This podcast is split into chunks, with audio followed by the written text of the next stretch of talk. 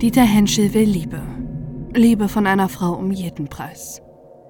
Dieser Sehnsucht fallen viele Frauen zum Opfer, bis er seine grausame Fantasie wahrmacht. Was ihr Sohn jahrelang im Keller treibt, wissen seine Eltern nicht. Oder sie wollen es nicht wissen.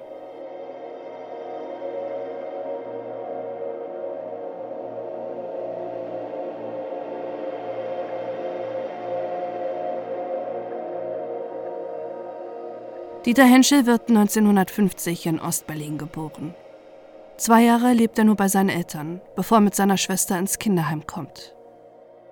Seine Mutter hat die beiden früh bekommen, steckt mitten in der Ausbildung und scheint mit zwei Kindern überfordert zu sein. Sie will die Geschwister für ein Jahr im Heim unterbringen. Kontakt während dieser Zeit gibt es keinen zwischen Kindern und Eltern, auch wenn das Heim nicht weit weg von der Wohnung der Mutter liegt. Doch auch nach diesem einen Jahr ist die Obhut der Eltern ihren Kindern gegenüber dürftig.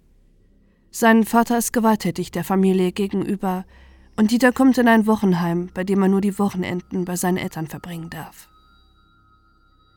Als Dieter drei Jahre alt ist, beginnt seine Mutter ihm vermehrt Mädchenkleidung anzuziehen. Denn eigentlich hat sie sich ein weiteres Mädchen gewünscht. Dadurch entsteht Dieter spezielle Vorliebe zur weiblichen Brust und BHs. Er trägt selbst gern BHs, die er sich ausstopft. Und draußen meist im Dunkeln trägt, ohne dass es jemand sehen kann. Sein Vater kann mit Dieter nur wenig anfangen und hat ein distanziertes Verhältnis zu seinem Sohn. Neben seinen manisch-depressiven Phasen, an denen auch Dieter als Erwachsener leidet, ist die Vorliebe von Dieter für Frauenkleidung nicht förderlich für ihre Beziehung. Das Verhältnis zu seiner Mutter ist dagegen ein ganz anderes. Sie fahren zusammen zur Schule und zurück, in der seine Mutter als Lehrerin arbeitet.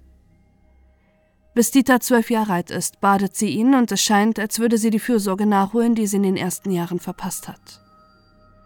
Doch sie kontrolliert und kommandiert auch alles in Dieters Leben. Sie herrscht über ihn und sein Leben, besonders als Dieter in der Pubertät ist. Zu Gleichaltrigen darf Dieter keinen Kontakt pflegen. Zu einem eigenständigen Erwachsenen erzieht seine Mutter ihn nicht. Deshalb wird er im späteren Gerichtsprozess als kränklicher Außenseiter beschrieben. Ein Kind mit wenig Selbstbewusstsein, aber zu aggressiven Tendenzen neigend. Über Sexualität wird im Hause Henschel nicht gesprochen. Als Dieter im Schlafzimmer seiner Eltern Handschellen und Fesseln findet, sagt seine Mutter zu ihm, dass ihn das nichts angeht. Angetrieben von der Neugier beginnt Dieter sich selbst in seinem Zimmer, später im Wald, wo er unentdeckt bleiben kann, zu fesseln. Er schnürt sich Körperteile ab und betrachtet sich selbst im Spiegel. Er schnürt sich die Luft ab, bis er ohnmächtig wird und empfindet sexuelle Erregung dabei. Seine erste Vergewaltigung beginnt Dieter Henschel mit 14 Jahren. Er verfolgt ein Mädchen, stößt dieses seine Böschung runter und fesselt sie. Als seine Bekannten von der Tat berichtet, vergewaltigen sie gemeinsam eine junge Frau. Diese Tat wird allerdings zur Anzeige gebracht und das DDR-Gericht verurteilt Dieter zu 15 Monaten Jugendhaus in Thüringen. Auf den Jugendlichen wirkt das Urteil irritierend, denn er sieht sich nicht als Täter, sondern als Opfer. Wenn Dieter in seiner Zelle unbeobachtet ist, geht er seiner Vorliebe nach. Er fesselt sich.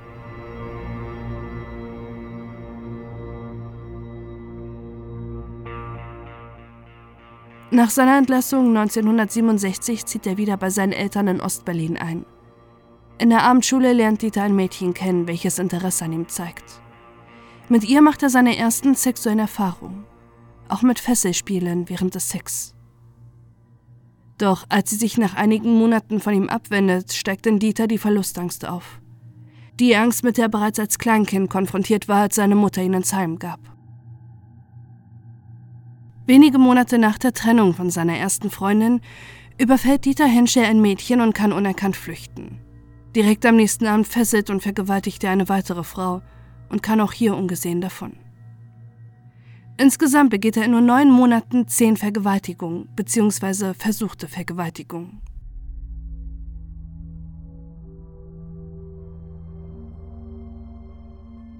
Auffällig bei seinen Taten ist, dass seine Grausamkeit direkt im Anschluss verflogen scheint. Er hilft den verängstigten Frauen beim Anziehen, unterhält sich mit ihnen und bringt sogar eine bis zur Haustür.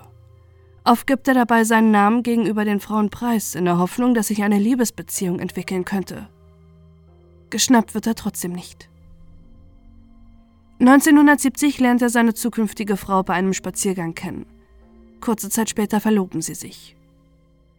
Nur für kurze Zeit kann sein Drang zur Vergewaltigung gestoppt werden. Mit gerade mal 20 Jahren verübt er seine 13. Vergewaltigung, während seine 16-jährige Verlobte schwanger ist. Sein Sohn lernt er nie kennen. Zwei Monate später wird er verhaftet und 1971 zu zehn Jahren Haft verurteilt. Anfang 1980 wird er aus dem Gefängnis entlassen und wie bereits nach der Jugendhaftstrafe zieht der mittlerweile 30-Jährige wieder zu seinen Eltern. Seine Mutter, die immer noch sein Leben bestimmt, will lieber, dass Dieter eine Frau findet, als regelmäßig seinen psychotherapeutischen Sitzungen wahrzunehmen und schaltet Heiratsannoncen in der Zeitung. 1982 meldet sich darauf eine Frau, die schon bald bei Dieter und seinen Eltern einzieht. Bald heiraten sie und bekommen eine gemeinsame Tochter. Manchmal lässt seine Frau sich von ihm fesseln, doch nicht aus eigenem Vergnügen heraus, sondern ihm zuliebe.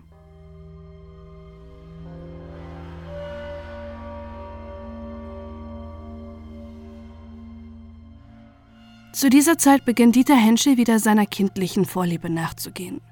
Bekleidet in Rock und Bluse geht er nachts gefesselt auf die Straße.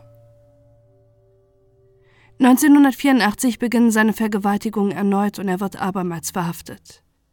Diesmal wird er allerdings in die geschlossene Psychiatrie eingewiesen, aus dem er ein Jahr später entlassen wird. Die Behandlung in der Psychiatrie scheint Dieter für eine Weile stabilisiert zu haben. Erneut zieht er wieder bei seinen Eltern ein, findet wieder eine neue Freundin über Kontaktanzeigen, die seine Mutter für ihn geschalten hat, und er bekommt von seiner Mutter eine neue Aufgabe. Er soll den Keller ausbauen, den er so gern nutzt als sein eigenes Reich. Dort beginnt er einen Folterkeller zu errichten.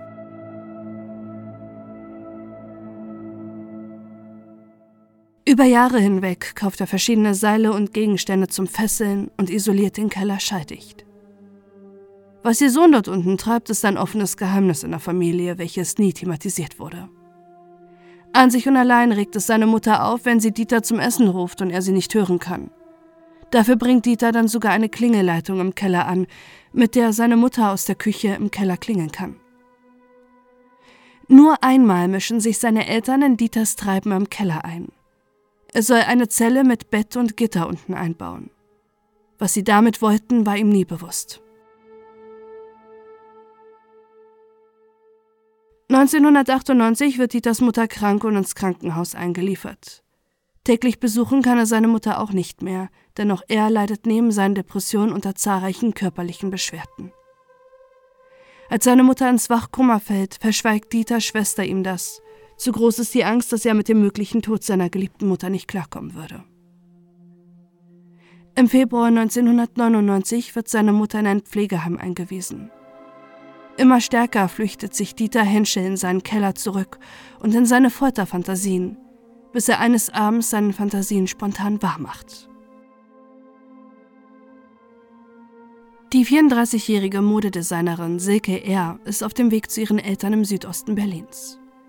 Es ist der 14. Februar 1999, Valentinstag. Sie kommt gerade von ihrem Freund. Es ist bereits dunkel geworden. Als sie an einer Laterne an einer S-Bahn-Station vorbeikommt, an der ein Schäferhund angebunden ist, fällt ein Mann sie von hinten an. Dieser drückt ihr ein Messer an den Rücken, verbindet ihr die Augen, fesselt und knebelt sie, legt die Handschellen an und zwingt sie in den Fußraum ihres Autos zu krabbeln. Alles muss schnell gehen, um im Schutz der Dunkelheit nicht gesehen zu werden. Dieter bringt die junge Frau nach Hause in seinen Keller, welcher ausgestattet ist mit zahllosen Folterinstrumenten, Fesseln und Knebeln. Im hinteren Teil befindet sich die Gitterzelle mit dem Krankenbett, was Dieter auf Wunsch seiner Mutter selbst erbaute. Die Decke ist verkleidet mit Schaumplatten zur Schalldämmung gegen Silkes Schreie.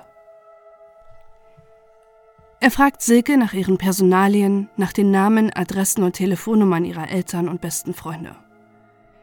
Danach überreicht er einen Ordner. Zum Lernen für die Sklavin steht darauf. Gefüllt ist der Ordner mit Sex- und Fesselungspraktiken. Er behauptet gegenüber seinem Opfer, er arbeite für eine Organisation, die Sexsklavinnen ausbilde und verkaufe. Die Absurdität wird gekrönt von einem Ausbildungsvertrag, den er Silke zwingt zu unterschreiben. Ab da würde er sie nur noch Sklavin nennen. In den ersten Tagen ihrer Gefangenschaft erklärt Dieter Silke, was sie nun zu tun habe. So oft wie möglich soll sie ihn umarmen und sexuell stimulieren. Am dritten Tag ihrer Gefangenschaft vergewaltigt er sie zum ersten Mal.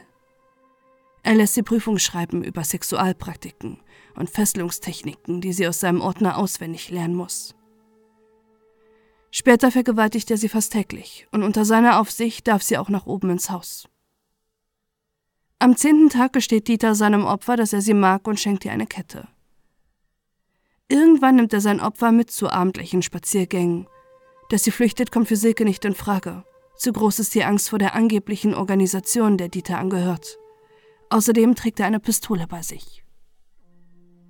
Manchmal spielen Opfer und Täter auch gemeinsam am Computer.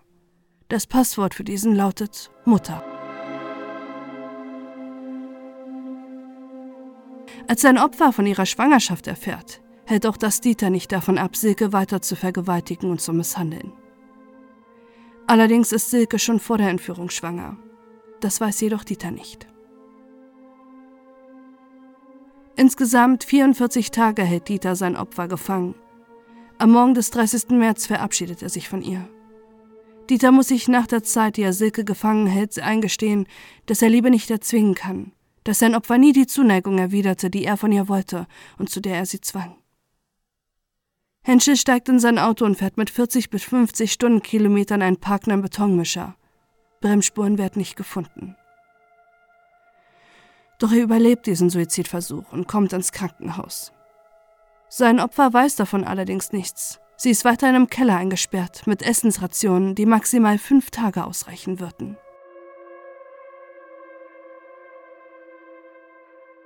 Am 2. April 1933 Drei Tage nach Dieter Henschits Unfall betreten seine Schwester und ihr Mann das Haus von Dieters Eltern und ihm.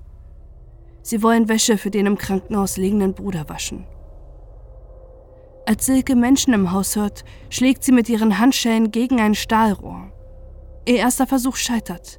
Erst als sie klopft und schreit, hören auch seine Schwester und ihr Mann etwas im Haus.